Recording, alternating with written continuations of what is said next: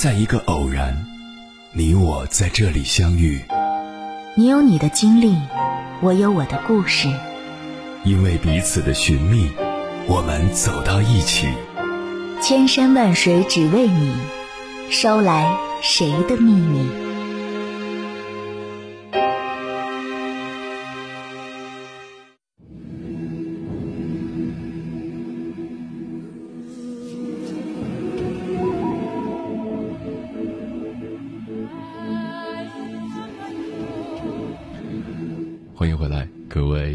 行者，这里是正在直播的中国交通广播，千山万水只为你，深夜不孤单。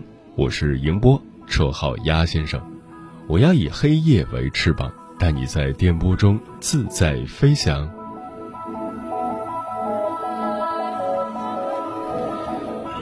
自古以来，想真正辨识一个人，都不是一件太容易的事。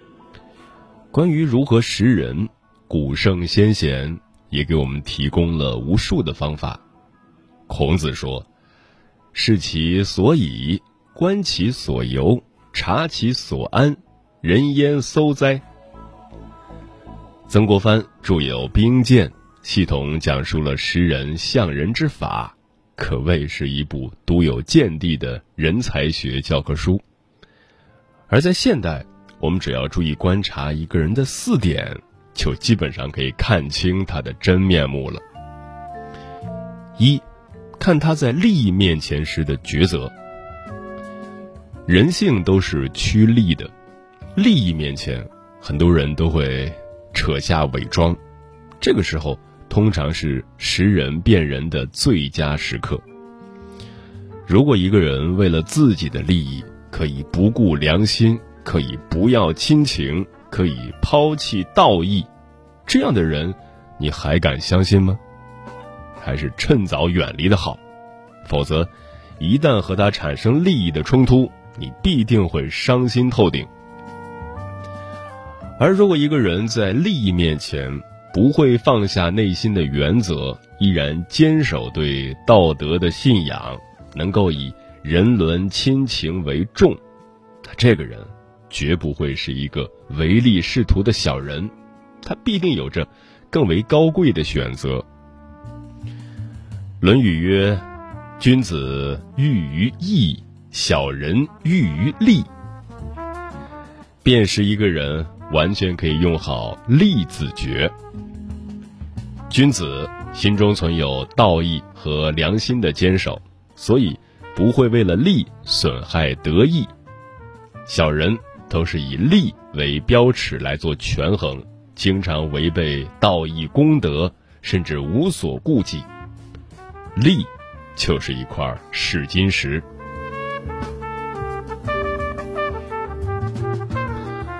二，看他如何对待比自己地位低的人。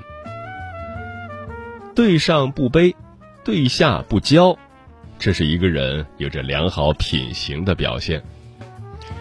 如果一个人对上阿谀奉承，对下颐指气使，那这个人不会有好的道德修养。有道德、有修养的人，对任何人都是尊重的，就算是和比他地位低的人交流，也不会显出高傲。更可贵的人，是可以威武不屈，在权势面前仍能保持气节的。李白说：“安能摧眉折腰事权贵，使我不得开心颜？”这就是可贵的精神。一般而言，人们面对比自己地位低的人，天生就有一种优越感。而如果一个人不去放大自己的优越感，去踩低别人，反而代之以尊重，那他必定拥有善意，拥有操守。是可靠的人。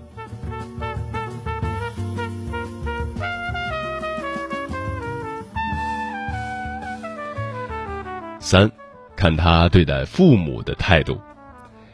我们通常都是把好脾气都给了他人，把坏脾气都留给了家人，这在心理学上是很正常不过的事情。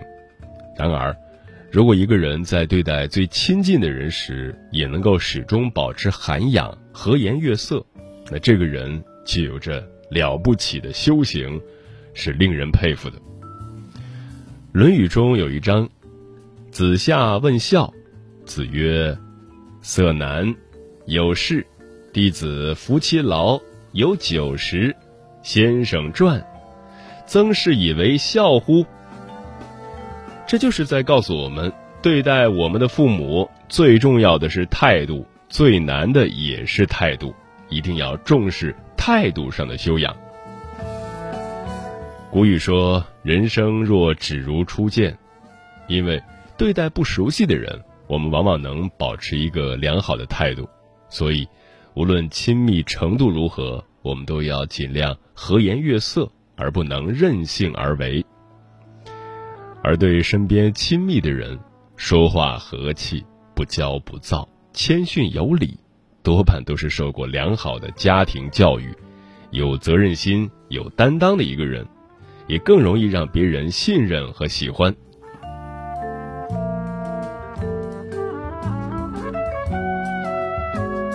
四，看他面对诺言的时候，能否做到。面对诺言，往往也能很轻易的看出一个人的品行。君子一诺千金，对自己许下的事绝不轻易违背，这样的人很靠谱。而如果一个人对自己的承诺不能坚守，随随便便就反悔，那这个人已经没有丝毫的人格可言。信往往是一个人最基本的道德操守，伪。是一个人字加一个位字。世界本来没有伪和虚，只因为有了人，所以出现了太多的虚假。看清一个人，也的确不是一件容易的事，但是只要领悟了上面的四点，便可以有的放矢。接下来，千山万水只为你。跟朋友们分享的文章名字叫《没经过这三件事，别说你能看清一个人》，作者梁大师。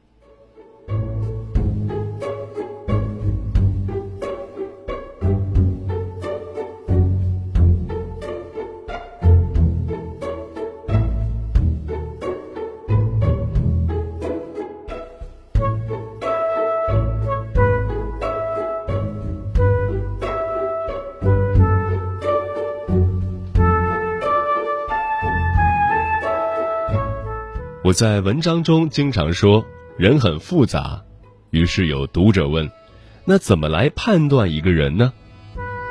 想准确判断一个人确实很难，但是如果你和对方经过以下三件事，大体上也会知道对方可不可深交。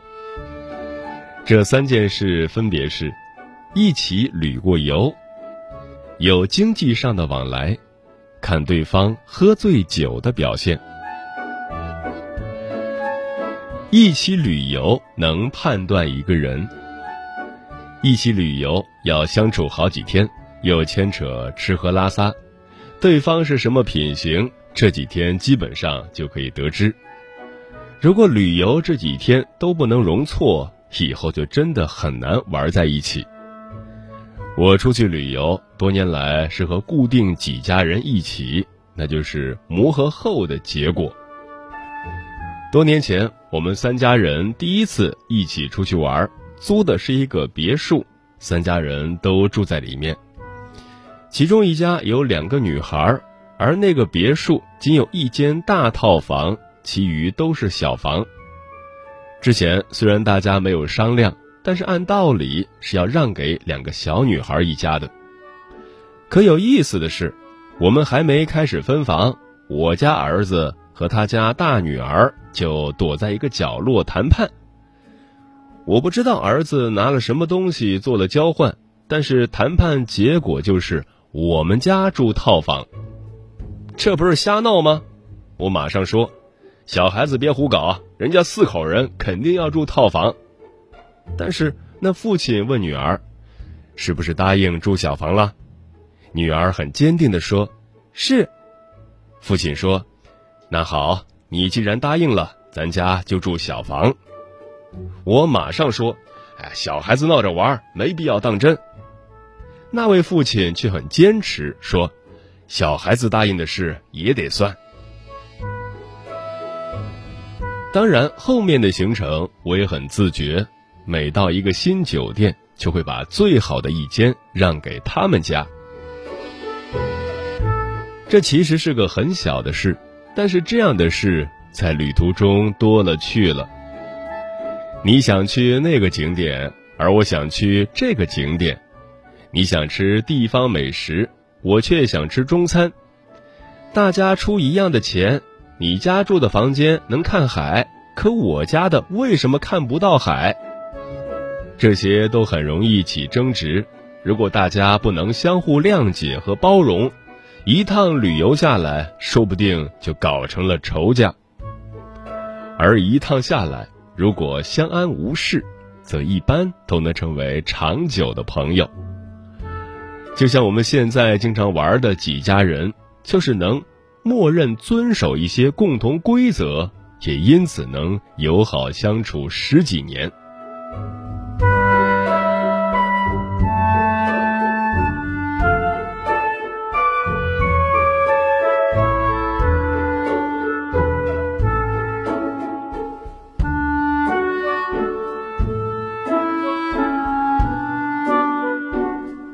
有经济往来时，更容易判断一个人。不知道你发现没有，有些人一开始给你的感觉特好，但是一涉及到利益，马上就会让你刮目相看。我上高中时就遇到过这种事儿，班里的一位男同学特别热情的那种，由于我是外来学生，经常对我嘘寒问暖，然而他却经常借我的钱，还一次都没有还过。每次我找他要，他总说。自己是农村孩子，家里经济不好，而我家是城里的，经济应该宽裕很多。那言外之意，我救济他是应该的。那时我也很郁闷，我家经济条件也不怎么好啊，而且就算条件好，借归借，你不能说自己穷就一笔带过啊。后来也就没再和他交往。所以，所谓的经济交往，不是生意上的那种，而是指对方会不会在经济上占你便宜。值得说明的是，大家容易有个误区，总和大方或者抠门联系在一起，其实是两回事。比如，我的朋友老郑，比我有钱的多，而且很抠门但这并不妨碍我和他是很好的朋友。我不会因为他有钱就去占他便宜。每次我们两家一起吃饭，即使他买单，我也会看一下金额，然后转一半账给他，他马上会接收。除非他特别说明这顿饭是他请，不然我都会这么做。你不能因为人家有钱就想着，反正你家有钱，付款也是应该的。那样就没法玩了。当然，老郑也从不占我便宜。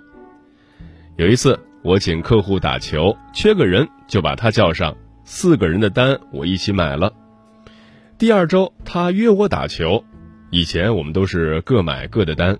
那次我去买单时，前台告诉我老郑已经结过了。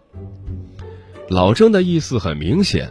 就是还我上次请他打球的人情，所以和一个人在钱上有点瓜葛，立马就能知道对方是什么样的人。而我的原则是，对方大方固然好，即使比较抠门也没关系，只是别总想着占你便宜就可以。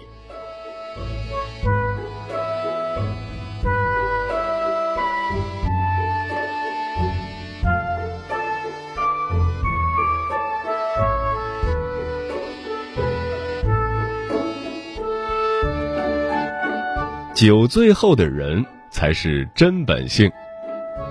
这招可能对女性不太有用，多数女性不怎么饮酒，但是对于男人却非常管用。据说诸葛亮考察下属会把对方灌醉，以测试其真本性。这个说法无从考评，但是我觉得这方法很靠谱。从一些心理研究来看，人在酒醉之后还没有完全晕倒，负责自控的机能会大幅衰减，他们的品性不再受到理性的束缚。因此，彰显出来的样子大概率可以认为是本色。比如，一个平时彬彬有礼的人，在酒后如果变得非常暴力，那么他的性格中多半是有暴力倾向的，只是在平时清醒时压抑住了，而酒后得以释放。所以，如果你的朋友中，有那种一酒醉就暴躁无常、具有极高攻击倾向的人，和他的友谊要慎重了。我上大学时有一个要好的同学就是这样，每次大排档几两酒下肚，所有人都成了他孙子，还到处惹事。我为了救他挨了两回打，第二次更是被板凳爆了头，缝了七针，那伤口不偏不倚。盘踞于脑门侧前方，从此我的发型只能留三七分。后来想想，这友谊成本有点高啊，别到最后玩毁容了。于是啊，和那哥们儿渐行渐远。直到前几年，我还听其他同学说起他有比较严重的暴力倾向，打自己老婆和孩子。因此，建议所有未婚女性。婚前对男友做酒精测试，评估合格后再谈婚论嫁，不然遇到一个酒神经，遗憾终身。今天讲的这三件事儿都是我的现身说法，虽然不敢保证能把人一眼望到底，但是也应该有一定的普遍性，希望让你受用。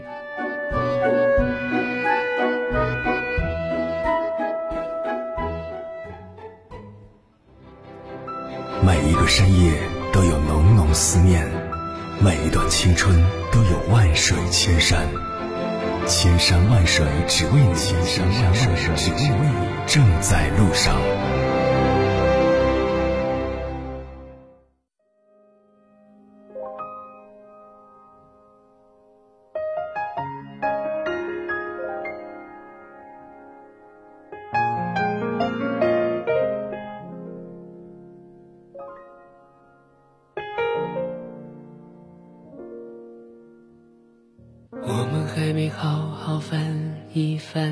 错过的纪念，那些迷惘路口有你陪我流泪的夏天，阳光刺眼，有心跳的交响乐，想靠近一点，再看清一点昨天。我们曾经尝试不顾一切肤浅的快乐，才会一不小心的让成长偷走了什么。时光过客，还来不及去迎合，胸口的微热总是恨不得把你收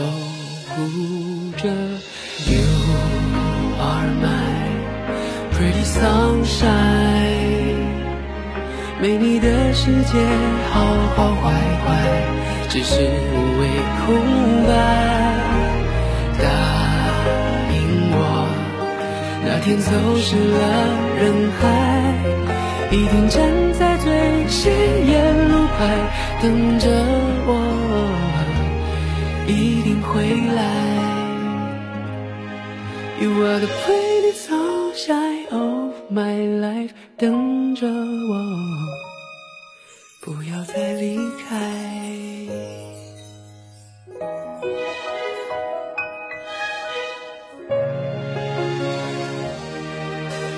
发誓青春还没开始，就已画上了句点。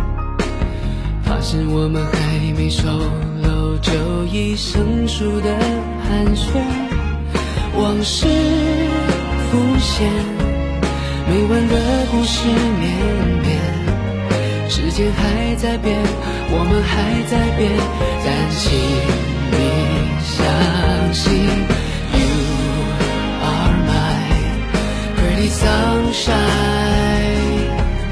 没你的世界，好好坏坏，只是无谓空白。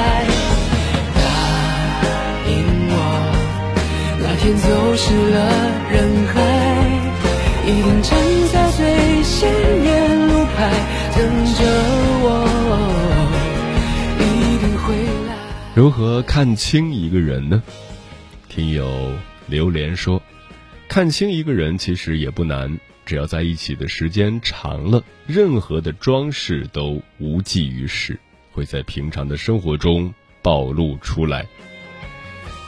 倪佳说：“认清一个人是看时间段，而不是看时间点。一个人能演一个或几个时间点，但是演不了太长的时间段。”嗯。曾经在一堂人际关系的课程上，主讲老师把了解一个人分为三点：公开区、半隐私区、隐私区。公开区，大家都知道的公开信息，做什么工作、哪里人；半隐私区，只对非常信任的朋友才会说的信息，如几段感情经历、尴尬的事情等等。隐私区。完全不想让人知道的，属于个人的秘密。这三个区能帮你辨别你和对方的关系进展到哪一步了。如果你知道对方的很多小秘密，那你们的关系一定不错。反向运用还可以帮你拉近距离。你主动把你的半隐私区跟对方分享，这样会诱发对方也和你分享他的。半隐私区甚至隐私区，你们的关系瞬间就拉近了，这在心理学上也是有科学依据的。我觉得，这也可以成为鉴别对方是不是值得信任的工具。如果你恋爱的对象或者合作的伙伴对你总是有所隐瞒，不愿意往深里聊，那的确。就要引起警惕了。妈妈说我病了，怎么在面上有两个眼睛？随便跟着流星的步伐，却怎么也看不清。我朋友说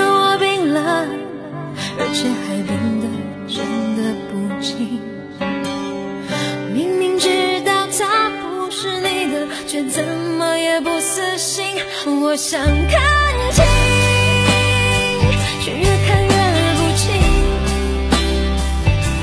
我以为我